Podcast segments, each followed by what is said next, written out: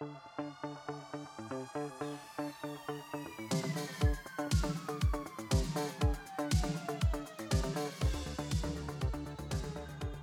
aí pessoal, sejam muito bem-vindos a mais um episódio do podcast Economista Sincero, economista que mais trabalha no Brasil.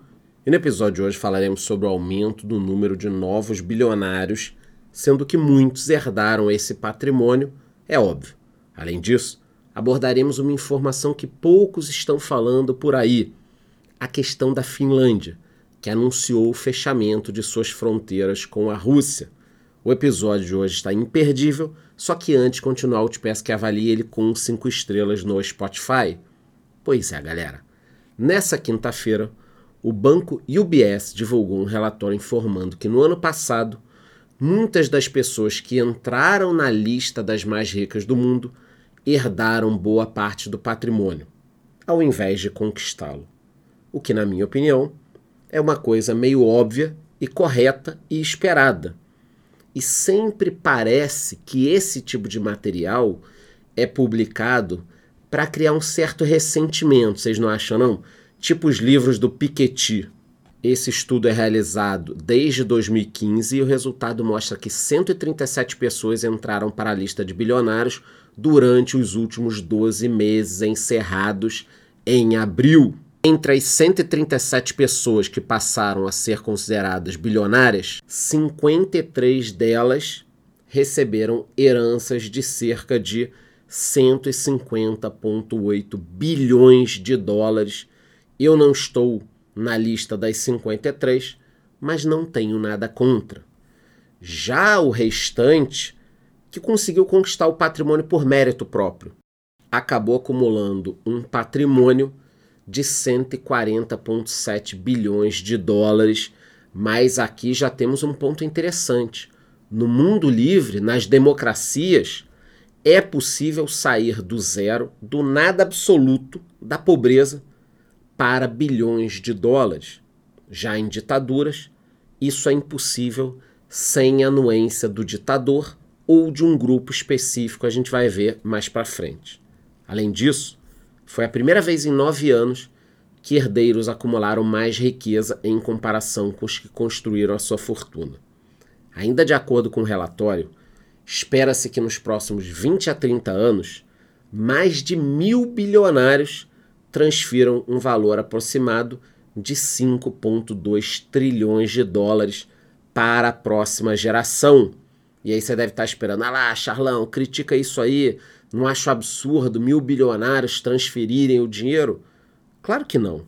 Na minha opinião, isso é essencial para o desenvolvimento das sociedades e do planeta, porque dessa forma as pessoas seguem querendo evoluir, estudar, trabalhar, criar novas coisas para juntar um patrimônio. Porque se você acreditar que alguém vai pegar tudo que você juntar, não vai ficar para sua família, você não vai querer juntar nada. E aí você não vai criar riqueza, gerar riqueza. Na China, por exemplo, uma nova onda de herdeiros está surgindo para liderar as empresas e suas famílias. E dentro do que eu falei antes, é um local que você não pode crescer sem anuência do Estado. Globalmente falando, o número de bilionários cresceu 7%, totalizando 2.544. Sua riqueza combinada aumentou 9%, alcançando 12 trilhões de dólares, quase 60 trilhões de reais. Mesmo com esse resultado, o valor ainda continua abaixo do pico de 13,4 trilhões de dólares atingido em 2021. Esse tema é muito interessante é utilizado para a criação de impostos e taxas que no final nunca vão para a população, e sim para engordar os cofres de quem está nos governos ou na burocracia estatal. Então a turma pega essas informações que eu passei para vocês, em vez de te incentivar, olha, você pode ser um bilionário, teu filho pode ser um bilionário. Não. O que, que eles querem? Vamos tomar o dinheiro dessa galera, o dinheiro é nosso. E aí ninguém chega a lugar nenhum. Bom, galera, outro assunto que merece destaque no nosso episódio de hoje é a Finlândia, que anunciou nessa terça-feira que estava prestes a fechar as suas fronteiras com a Rússia. E vocês sabem que a Rússia curte uma fronteirinha, né? O país fechou seu último posto de controle operacional na última quinta-feira. Essa medida acabou interrompendo completamente a fronteira oriental com o país vizinho. Esse período de fechamento deve durar duas semanas. É algo importante em termos diplomáticos. Os dois países compartilham uma fronteira de aproximadamente 1.300 quilômetros. Se você pegar um mapinha aí abrir na internet, olha ali para cima que você vai ver a Finlândia entre a Rússia e a Suécia. Nas últimas semanas, muitas pessoas tentaram entrar na Finlândia como refugiadas, sendo que a maioria delas vinha de países como Quênia, Marrocos, Paquistão, Síria e até mesmo da própria Rússia, em um movimento considerado atípico pela Finlândia. Então, será que a Rússia está socando gente ali na fronteira?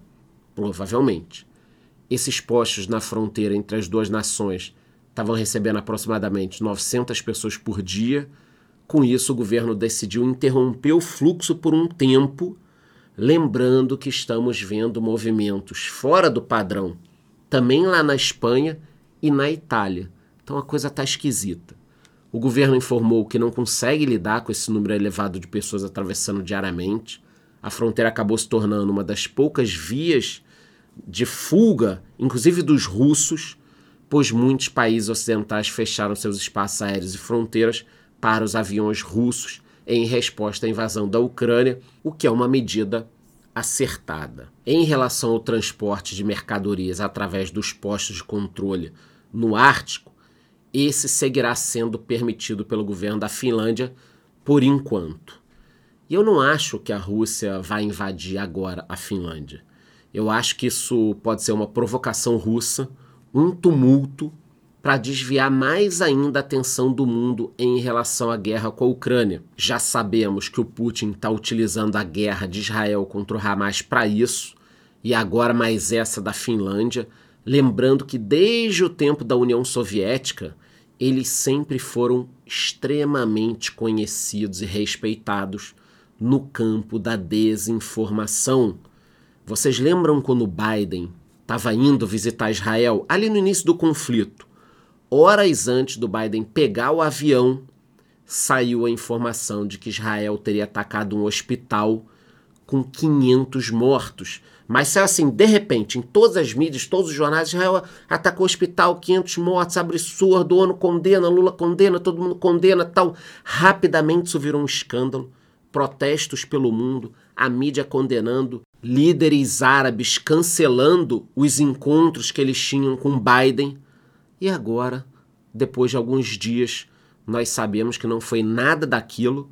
Na verdade, o que atingiu o hospital não foi um foguete de Israel e nem do Hamas. A verdade é que foi um foguete da Jihad Islâmica que caiu no estacionamento do hospital. E segue o Putin rindo de tudo isso, tem dedo dele nisso aqui. Bom, galera, então hoje eu trouxe dois assuntos importantíssimos: o número de bilionários herdeiros e também o fechamento da fronteira da Finlândia com a Rússia.